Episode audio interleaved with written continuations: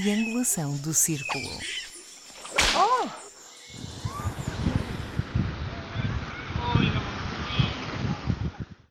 Ai, ainda estou com tosse, filha, tenho que beber um bocadinho de água. Esta poeira do deserto. Da margem sul. Hum, tia, mas isso não é um deserto, filha, não há nada. Isto é só. Sabes aquele filme de ficção científica e. Já te estou. Morrito para mim. O Morrito que é para isso? ti. Ah, ah, são os, é, o- é o shake. É o É o shake. shake. Sim, há mais sim.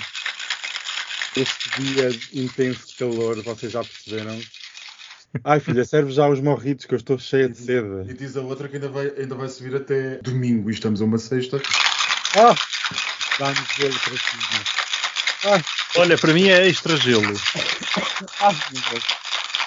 Isto é o som de um sítio sofisticado, não é um pardieiro como aquele postigo. Olha, é- isso é verdade que há falta de gelo no Algarve. Eu ouvi dizer aí qualquer coisa. As pessoas estão loucas com gelo e tu andas aí a abanar gelo. O que é que se passa? Devem ser os lisboetas que não sabem que se pode comprar no, no, no supermercado. Não, acho que está restringido eh, um número determinado de unidades por cada cliente. Isso sempre foi assim no verão. Justamente por causa disso, porque o pessoal anda todo em festa e leva sacos e sacos e sacos. Pronto, mas eu lembro num dia, muitos anos. daqueles de transição de semana ou de quinzena, o que é que foi aí no Algarve, que num supermercado, não vou dizer, um hipermercado, não vou dizer o nome, aquilo parece que tinha passado por lá a tropa de Putin, que estava tudo destruído e devia ter havido pancadaria na zona da Arca do Gelo, porque eram sacos de plástico rasgados no chão, pedras assim por todo lado. Eu também num supermercado que não vou dizer, que se chama Pingo Doce e é um dos que está em- na cidade de Faro, também no outro dia também havia uma cena semelhante a essa, não havia comida em lado nenhum. A charcutaria estava vazia às três da tarde. Eu, quando fui falar com a senhora a pedir-lhe já não sei o quê, ela assim com o cabelo muito desgrenhado a dizer: Olha, só, só sobrou o que está aqui, como quem diz, passou a horda de vândalos por aqui e só deixaram estas coisinhas. A mim disse-me só temos paia lentejano e queijo flamengo. Ah, Devia ser o mais caro. Um pingo doce. Não há um fouet, não há um queijo. Imaginem só o que é que não foi. É viver no Algarve. Como vocês já puderam ter ouvido, nós estamos na Silly Season, continuamos quentes a banhos, não sei bem quem é que está a banhos, mas estaremos todos com muita necessidade de água. Como o meu morrito ainda não está servido, Dr. Max, apresse. Quer dizer, isso é a vingança do postigo, é? é a vingança, claro. E aqui estamos nós, hum, para mais um morrito. Isto devia ser a triangulação do morrito. Ah.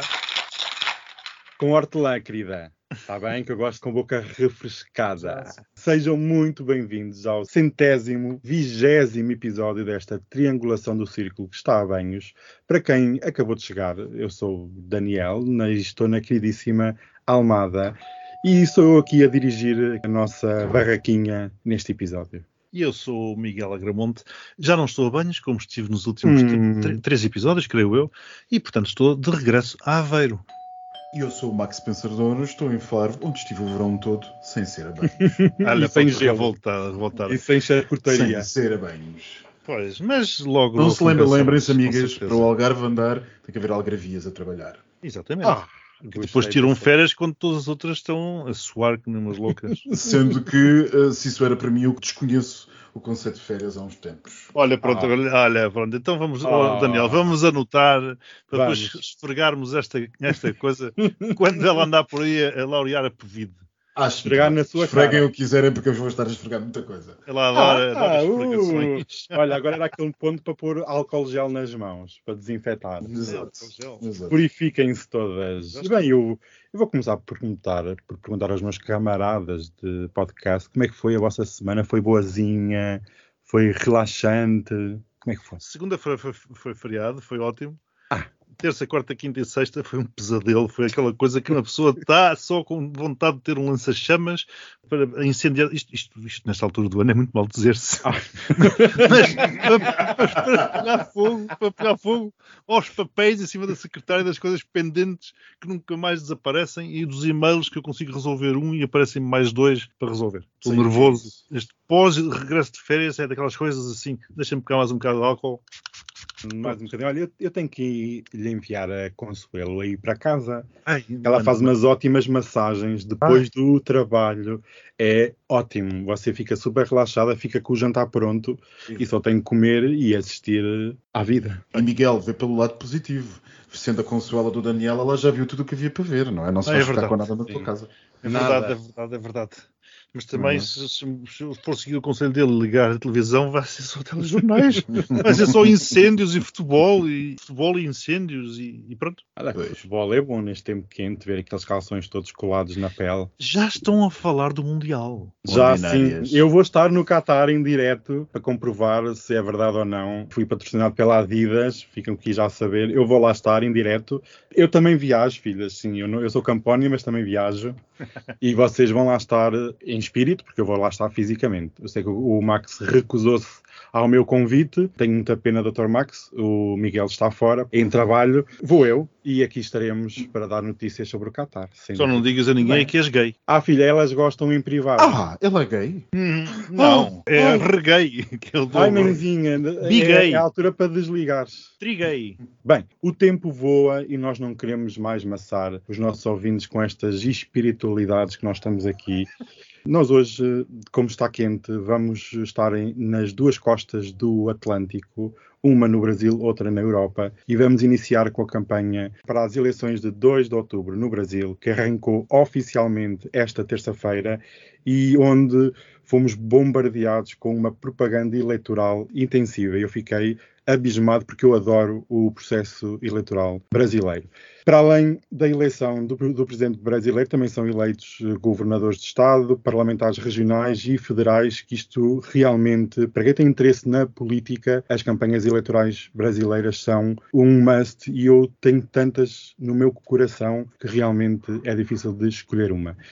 Vou dar um pequeníssimo resumo que nas últimas semanas têm sido muitas eh, sondagens eh, para a eleição. O candidato à reeleição, que se encontra em segundo lugar nas sondagens, com um apoio mais ou menos de 30% ou mais de 30% dos eleitores, iniciou a campanha na cidade de Juiz de Fora, em Minas Gerais, no mesmo local onde supostamente sofreu o atentado à faca em 2018, marcando desde logo o tom desta campanha. E a campanha realmente, nestes poucos dias de início, está ao rubro. E sem mais demoras, eu vou aqui passar a palavra aos meus queridíssimos amigos, começando por perguntar ao Miguel, que eu tenho visto que muitos brasileiros dão como certa a eleição de Lula da Silva, mas na tua opinião e na tua experiência que tens com o Brasil, existe alguma hipótese de Bolsonaro ultrapassar Lula e se as sondagens são credíveis realmente para nós tirarmos alguma ilação? A tua pergunta é magnífica, mas eh, antes disso eu já posso fazer uma outra consideração, ou gostaria de fazer uma outra consideração. A primeira, vamos começar pela facada, eh, porque eu continuo a dizer quatro anos depois, a facada, eu e muita gente, foi fake, aquilo foi tudo um atentado improvisado. Foi instalada a Mário Soares na Marinha Grande, versão brasileira. Dizem-se que o senhor tinha um problema até clínico, que aproveitou para ser operado e coisas do género. Depois, se tu já estás maravilhado e, e estupefacto, já não sei bem qual foi o adjetivo que aplicaste em relação às eleições no Brasil e ainda só lá vão quatro dias, eh, pois espera então que passe mais um mês e logo verás. Ficarei muito curioso para saber qual será o teu estado no final de setembro. Relativamente à tua pergunta em concreto, quer dizer, teoricamente tudo é possível. Se Lula da Silva sofreu um atentado, por exemplo, é possível. E Lula da Silva sofreu um atentado é uma coisa que também não está fora de questão. Aliás, há muita gente com muito receio de que isso possa acontecer, até pela facilidade com que ele se expõe e, e também a facilidade com que os adeptos, chamemos-lhe assim, eu não iria tanto para adepto, iria para uma coisa mais forte. Os membros da seita do adversário têm acesso, a facilidade com que eles têm acesso a armas e a raiva que lhes eh, invade a alma, apesar de serem todos eles muito evangélicos. Agora, se tudo correr bem, e por correr bem entenda-se bem para o Brasil e também bem na minha vontade, espero que realmente Lula ganhe as eleições. Há quem diga que pode ganhar à primeira volta, ou no primeiro turno, como eles dizem. Se não for na primeira volta, será eh, na segunda volta. Acredito que se tudo correr normalmente, eh, é isso que irá acontecer. Tenho muitos amigos que que vão engolir sapos, como nós dizemos aqui, vão votar em Lula precisamente para não permitir que Bolsonaro ganhe e estão muito chateados com esse facto. A eles o que eu lhes digo, enfim, a laia de consolo, digo-lhes para não odiarem Lula da Silva, odeiam Bolsonaro porque, no fim de contas, é Bolsonaro que o está a obrigar a votar no Lula. E, portanto, acho que é com esse espírito que eles devem ir para a eleição. Se me permitem um conselho, não façam muitas festas, não façam muita propaganda, não façam muita campanha a favor de Lula, porque acredito que vai ser uma campanha muito feia e vão acontecer muitos incidentes e muitos acidentes, nomeadamente contra quem apoia Lula. Aliás, numa atividade de campanha recente, ainda antes mesmo da própria campanha eleitoral ter começado, num comício, eh, havia drones eh, comandados, presume-se, por eh, os elementos da seita Bolsonaro, que começaram a bombardear os assistentes desse comício com dejetos humanos. Portanto, começou a cair bosta humana em cima das pessoas. Portanto, se há drones com estas coisas, a lançar estas coisas em cima das pessoas, eh, facilmente se imagina o que poderá acontecer a Lula da Silva. Vamos ver. Tu tocaste aqui num ponto interessante, Miguel, e a minha pergunta vai até para vocês dos dois com um presidente que já está no cargo. Usar a máquina propagandista do Estado não lhe dá uma vantagem em relação a Lula e poder, neste tempo que tu dizes que falta um mês ou um, um pouco mais do que um mês, realmente poder usar os meios que tem à disposição, que são vastos, para conseguir ultrapassar e conseguir fazer aqui um esquema. Não estou a dizer ultrapassar porque as pessoas acreditem na mensagem e ultrapassar às vezes naqueles golpes de secretaria. Isto porque temos ouvido muitas vezes sobre o próprio sistema eleitoral, se é ou não válido, se há ou não problemas que possam influenciar algum roubo de votos. Pelo menos tenho ouvido várias vezes o presidente do Brasil a dizer que o voto eletrónico é facilmente manipulado. Achas que existe aqui algum espaço para que o partido do presidente consiga aqui fazer algum golpe? São, são, duas perguntas diferentes. A primeira tem a ver com a utilização da máquina do Estado para o atual presidente ganhar vantagem sobre Lula da Silva, que na verdade são essas duas pessoas ou personalidades que estão em causa, estão à, à beira ou com possibilidades de ganhar as eleições. Em terceiro lugar está Ciro Gomes, mas com cerca de 7%, creio eu, neste momento. Bolsonaro já tem feito isso, ou seja, não, não, começou hoje, já começou a distribuir dinheiro, já começou a baixar o preço de gasolina à, à conta do Orçamento de Estado, portanto ele está a fazê-lo. Aliás, historicamente é muito difícil um presidente no Brasil não ser reeleito, precisamente porque tem toda essa máquina montada, um bocado como aqui, não é? Quando é para mudar um governo, é difícil porque o, o governo já tem uma máquina, tem um aparelho, mais ou menos descaradamente, vai fazendo campanha e tem as ferramentas e tem também o, o know-how é? de como fazer para colocar o seu candidato em vantagem. O que eu não sei é se vai a tempo ou se será suficiente. Face à rejeição, uma vez mais, porque aqui coloca-se também uma questão de rejeição de Bolsonaro, que é muita. A segunda questão tem a ver com o voto eletrónico ser fidedigno. Eu começo por referir que quem elegeu Bolsonaro foi precisamente o sistema do voto eletrónico. Portanto, se ele o põe em causa agora, então também abriria espaço, digo eu, para o pôr em causa quando ele foi eleito, porque o sistema foi exatamente o mesmo. Eu não vou perder muito tempo com isto. O sistema de voto eletrónico do Brasil é muitíssimo seguro. É mais seguro do que um voto por papel. Antes do voto eletrónico, há muitos anos, falava-se que as urnas, algumas urnas já chegavam até com votos lá metidos dentro.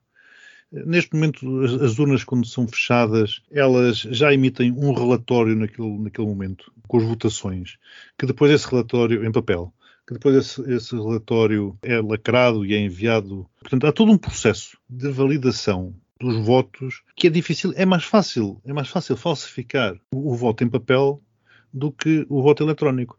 Mas esta, passo já a palavra ao Max, porque se calhar ele tem aqui uma boa deixa, este modus operandi eh, já ouvimos em Trump. A minha deixa simples, é que é tudo uma grandíssima treta, não tem outro nome, e é, um, e é, é isso mesmo, é um, uma, uma, como dizer, uma fórmula, uma receita que nós já vimos em Trump e é só uma tristeza que siga exatamente a mesma cartilha. É um bocado como, sei lá, como a cartilha que os russos escolhem quando invadem um território. Nós sabemos que vem sempre um referendo. Num populista tipo Jair Bolsonaro, nós sabemos que vem sempre a falta de legitimidade da votação, caso não ganhe as eleições. Uh, indo um bocadinho atrás, aquilo que vocês estavam a dizer, uh, eu, eu sinto-me um bocadinho envergonhado de comentar o Brasil ao pé do nosso. É preciso que o auditório saiba, ao pé do nosso Miguel, que viveu lá tantos anos e é tão, amor de Deus. E, e, é tão conhecedor da realidade na prática e diretamente por seu próprio olho. e eu não passo de um observador distante como quase todos os outros. E a mim, aquilo que eu destacaria, e talvez em linha com aquilo que o Daniel estava a dizer há pouco, uh, da centralização do Estado na campanha, ou utilização do Estado na campanha, vá lá, o que eu acho engraçado é o apelo às evangélicas. E não posso deixar de notar que este início de campanha, uh, para um observador externo como eu, fica justamente um debate permanente com figuras religiosas. Um que foi salvo por ele e o outro que era a mão de Deus. Só no primeiro dia houve uma permanente referência a figuras religiosas e só no primeiro dia aconteceu aquela situação em Juiz de Fora em que Bolsonaro disse que a recordação que levo é do renascimento. A minha vida foi poupada por ele, o nosso Criador, para que eu pudesse, como Presidente da República, fazer o melhor pela nossa pátria. Ora, quando nós estamos ao comando do poder e o poder somos nós, a pátria somos nós e nós estamos ao comando dele porque assim Deus quis. Não sei se isto não é mel para um urso chamado uh, igrejas evangélicas, eu não sei o que é que será. Claro que é, aliás, as igrejas evangélicas têm vindo num crescendo ao longo das últimas décadas e, era isso, desculpa, desculpa sim, era justamente isso que eu estava a tentar há bocado dizer, que entretanto saltei. É que nós sabemos que ali, alguns no século XIX, a meio do século XIX, nós tivemos os primeiros censos brasileiros, que salvo a década de 50, entre a década de 50 e a de 70, e que ditaram 100% de católicos, como aliás seria expectável.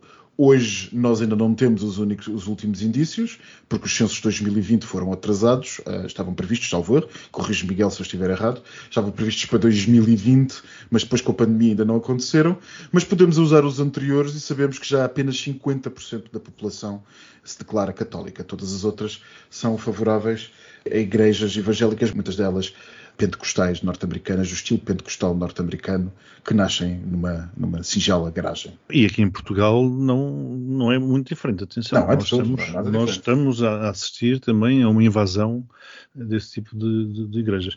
Bom, uh, sabes que o, o, governo no Brasil tem sempre uma, uma tagline, uma frase efeito que marca o governo. E a frase que Bolsonaro escolheu para o seu governo foi Brasil acima de tudo, Deus acima de todos só isso já diz ao que o homem vinha.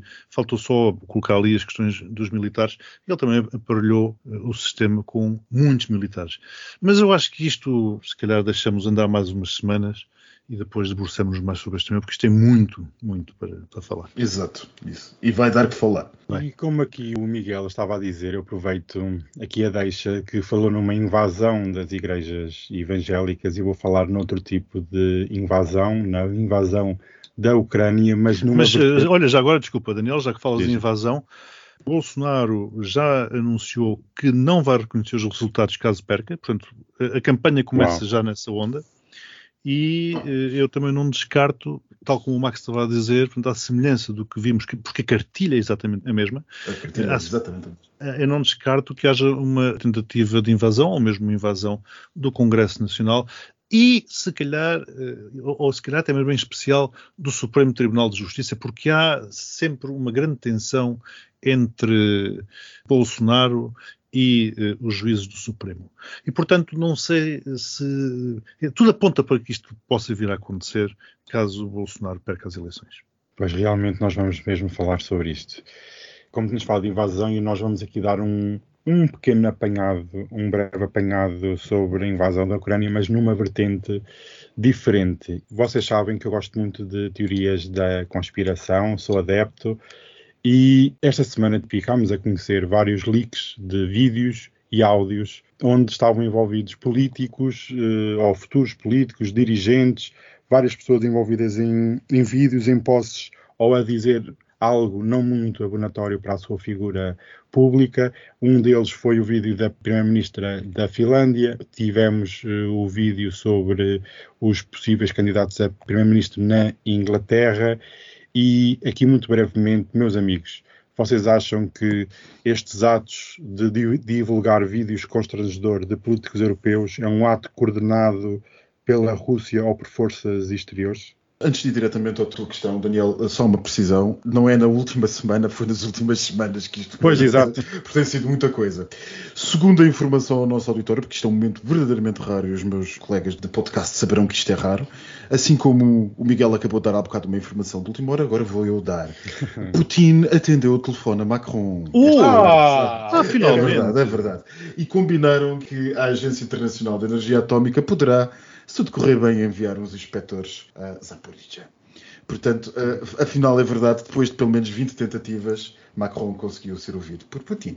Bom, eu não sou nada de teorias de- da conspiração, ao contrário do Daniel, não sou nada dado a teorias da conspiração, mas acho que tem sido um verão extraordinariamente interessante e extraordinariamente coincidente. Não são apenas essas situações que o Daniel referiu, há outras também bastante interessantes eh, a afetarem variedíssimos governos. Eu destaco não apenas a questão da Finlândia, que é mais recente, mas a questão eh, gravíssima, de há uns dias na Grécia, em que eh, a imprensa soube, ainda não se sabe muito bem eh, como, gravíssima em si, não por causa do leak, gravíssima em si. A imprensa soube que o líder da oposição estava a ser espiado pelos serviços secretos gregos e, portanto, alguém informou quem é que os serviços secretos gregos andavam a espiar.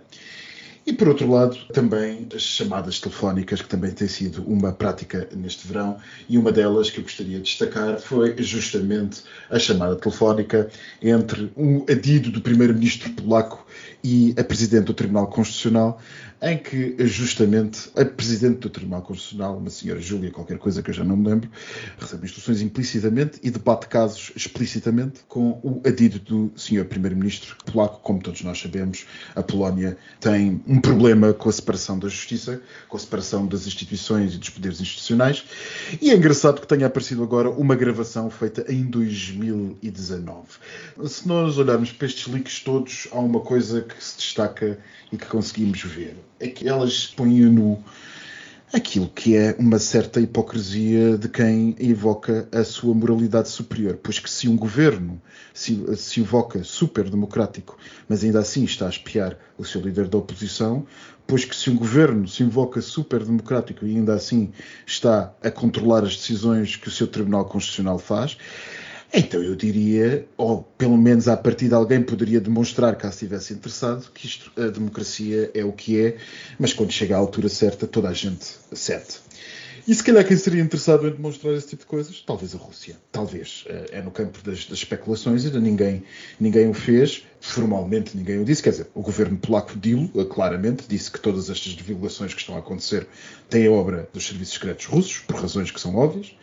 Mas o que é facto é que é um verão com muitas coincidências e com muito, muito uh, problema criado atrás da linha da frente, aqui político, mas exatamente como os ucranianos estão a fazer na guerra propriamente dita, fisicamente bombardear atrás da linha da frente. Alguém anda a fazer o mesmo pelos governos europeus e nós estamos a perdê-los ou a ter crises institucionais e políticas a uma velocidade inusual. Agora, a questão que fica, e talvez a questão moral e que seja mais complicada de debater, é o que deverá a opinião pública de um país pensar quando um determinado escândalo é conhecido, mas ele é divulgado, por exemplo, por uma potência inimiga. Põe-se a jeito também, não é? É aquela coisa que à esposa de César não basta sê-lo, é preciso Exato. E portanto aqui podem parecer, mas depois não o são. E é o que tu dizes, depois é, é uma potência inimiga, e eu não sei que, que o divulga, e eu não sei até que ponto é que as opiniões públicas estão preparadas para conseguir eh, Separar. separar e fazer este jogo. Quem o faz está claramente convencido que as opiniões públicas não são capazes de o fazer e por isso é que o faz. Eh, Quando, bom, quando tu começaste a elencar os casos, Max, eu pensei que fosse chegar aos e-mails da Hillary Clinton. Não, não foi Isso- chegar aos e-mails da Hillary Clinton, mas, Mas isso para te dizer que não é de hoje. Portanto, estas técnicas não são de hoje. Aliás, há jogadas por antecipação.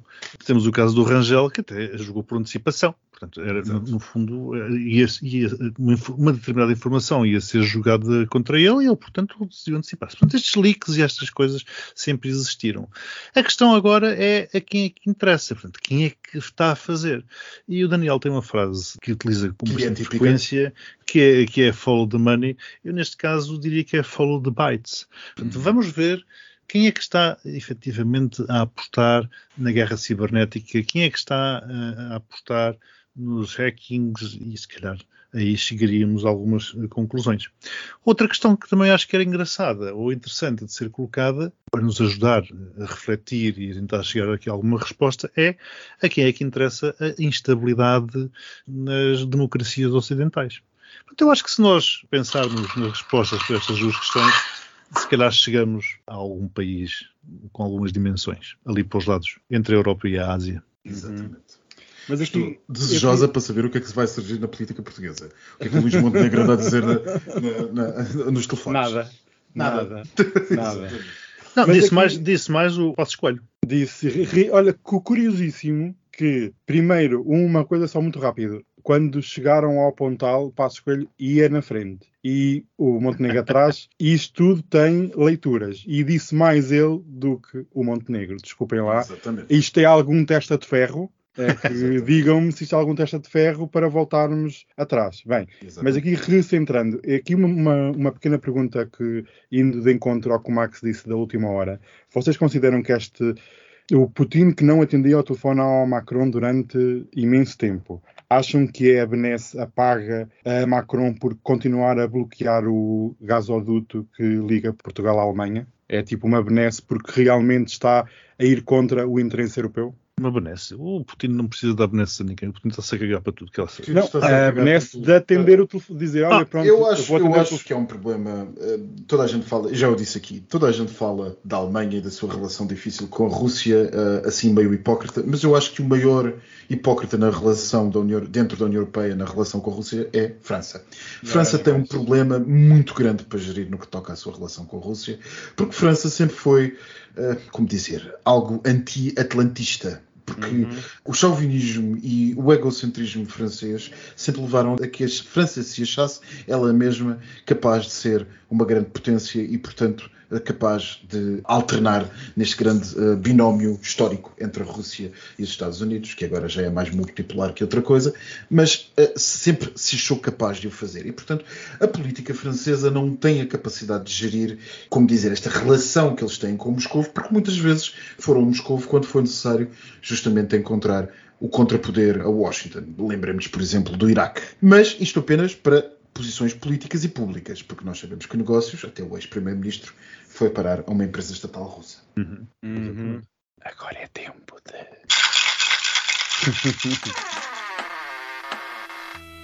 O postigo de Daniel. Estamos cá todas. Estamos. Estou. Estamos, Está cá estamos. toda a gente. Vocês sobreviveram. Estamos, Sim, ao chacoalhar. no meu coquetel há bocado, vais ter vida na grande. Eu digo-te uma coisa. Nós estamos, nós estamos aqui a falar. Eu fiquei sem bebida nenhuma. O Max nem sequer olhou e viu. É preciso um refill. É preciso mais uma hortelãzinha. Max, como é que é isto? Eu acabei de fazer agora mesmo à entrada do, do, do postigo um Vamos coquetel. entrar. Ai, tão bom. Olha, até vou beber aqui. Ai. Ai, hum. Como já sei que os teus são maus, trago um já feito. Ai, que horror! Olha, eu fiz tantos, você não se queixa, que eu já servi muitas bebidas alcoólicas e já servi muita coisa a muita gente. Por isso, nunca. Olha, só para dizer que eu fiz uma denúncia anónima à Zé. É por isso que eu tenho tido problemas. Ex-anónima, já não é mais. Depois já não é mais. Eu tive que dar a, a dar almoços aqui a estas pessoas todas e afinal era o Max que andava aqui. Já não é mais, quer dizer, foram várias, ele não sabe qual delas é que foi.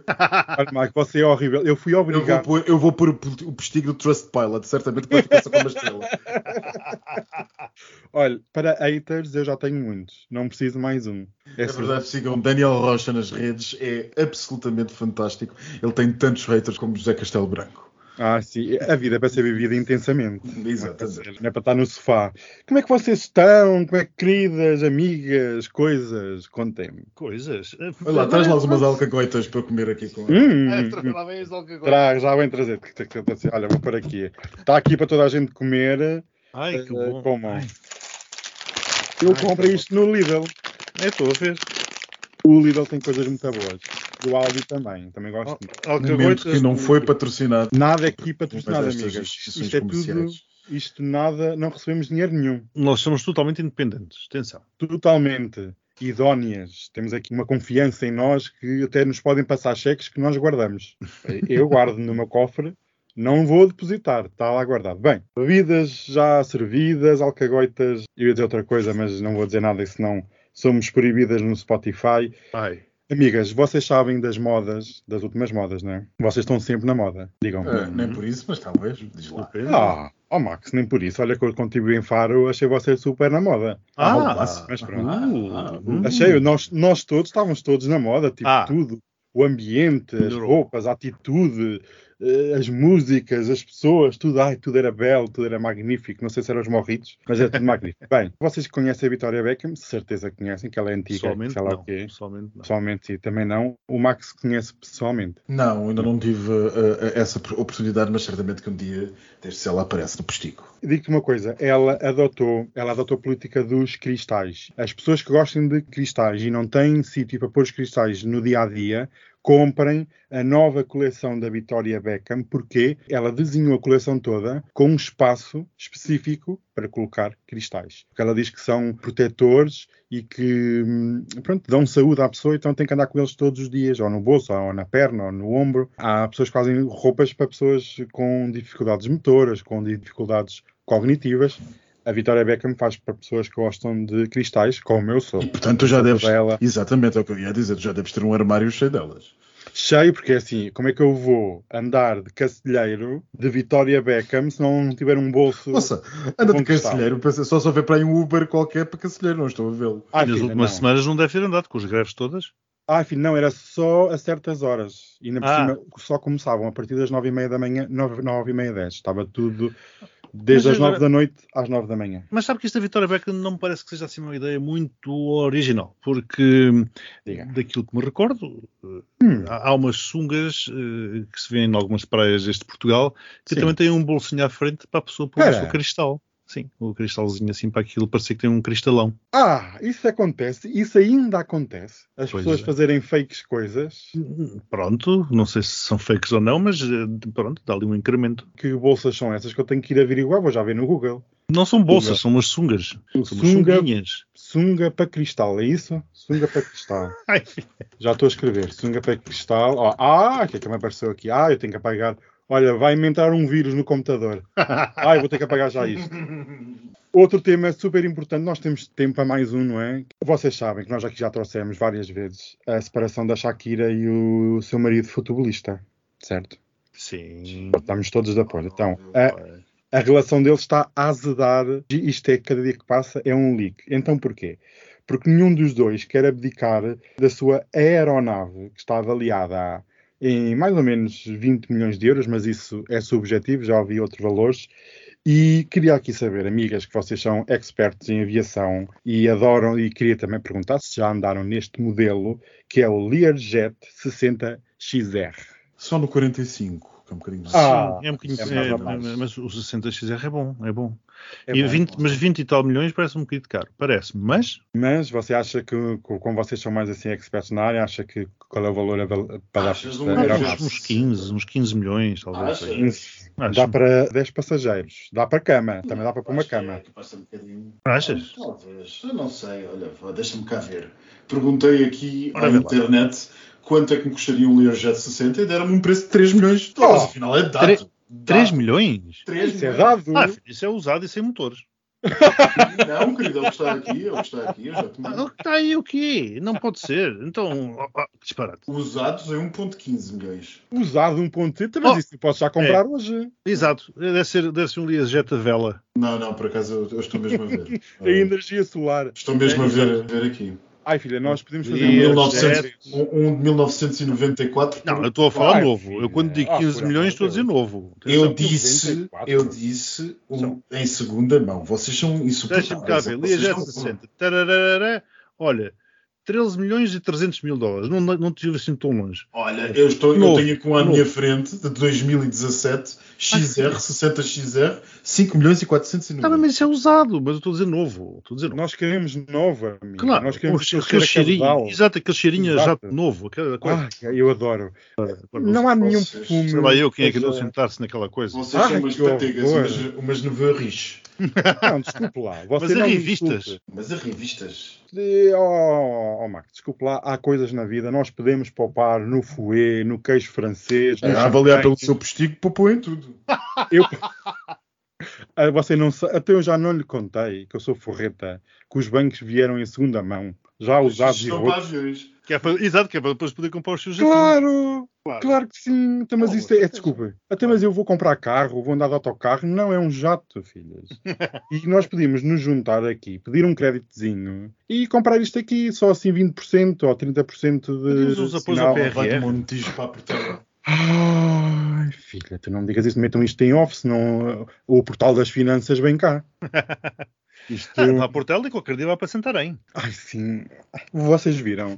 Não sei se a, se a audiência. uh, Miguel, podes elucidar aqui a audiência sobre o que é que se passa em Santarém? Aparentemente há uma empresa, ou um grupo de empresas, um grupo de investidores privados eh, interessados em construir um aeroporto em Santarém, como alternativa ao de Portela, se calhar, Hum, se calhar fazem mais depressa do que, enfim, todo o resto. Enfim, é o que eu, mas não acredito muito na, na história, porque mesmo que seja verdade tudo isso, acho que os estudos de impacto ambientais nunca eh, deram autorização a tal coisa, porque os interesses públicos, entre aspas, são fortes. Ai, tão pessimista. Não, é realista e conhecedora eh, da realidade deste Portugal. Oh, Max, você acha que também não vamos ter aeroporto em Santarém? Acho que não vamos ter aeroporto nenhum. Em lado nenhum. É Santarém, nem na Mota, nem no Montijo, nem no, no outro lá no, no Alcochete, nem em Beja, nem nada. Em Rio Frio. Não havia assim qualquer que em Rio Sei Frio. lá, sei lá. Nada, vai ser a Portela, põem-se lá uns contentores, amplia-se tá e pronto. Amplia-se a pista por cima das casas ali em, em Camarate e pronto. Olha aquilo. Enfim, Põe-se nem, vamos falar de pilares, camarada. Põem-se uns pilares, tipo madeira. Já vai acontecer ao Montenegro. Camarate e Montenegro, o filme. Bem, não é para calarem. Ele já, já está calado. Assim cala mais depressa. Ouvi dizer, eu não sei de nada. Houve 28 comissões de inquérito, eh, desculpem, ou 24, ou 30, eu não sei. Houve 50, podem ter havido 100 e ninguém percebeu. Não é que o momento, quando eu vou para o casino do Estoril, depois vão-me apontar dedos. Não. Não, não. É assim, eu tenho uma imagem a manter, tenho uma coisa a manter. Eu nunca digo que sou da margem sul. Nunca. É por isso que eu gostava de ter um helicóptero, porque assim viam-me sempre a chegar. Mas como a distância é tão curta, ia ser barato. Pensam, olha, ele vem. Ai, não, vem da comporta, filha, que é mais rápido. não, mas vinha, vinha ali logo ali ao pé, mesmo ao pé da ponte, é num instantinho até Cascais, até ao Estoril.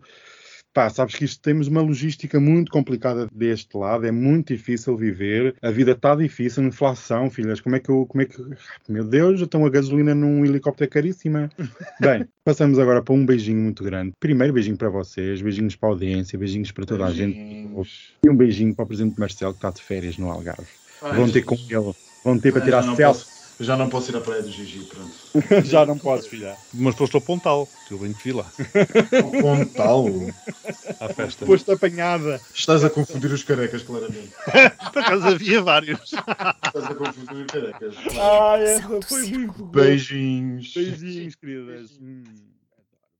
Uma no Brasil, outra na Europa. E vamos iniciar com a campanha para as eleições de 2 de outubro no Brasil. Ah, pá, que pera lá, que estão agora a tocar à porta. Mas Foda-se. alguém, alguém foi. Olha, eu avisei assim. Mas, oh, oh, oh, Max, aquela campainha é, não tem campainha muita classe. Exato, não tem muita classe. anos 70. Não tem muita classe. É classe. Nos anos 70, os cães a ladrarem que foi. Se uma velha daquelas, uma pessoa.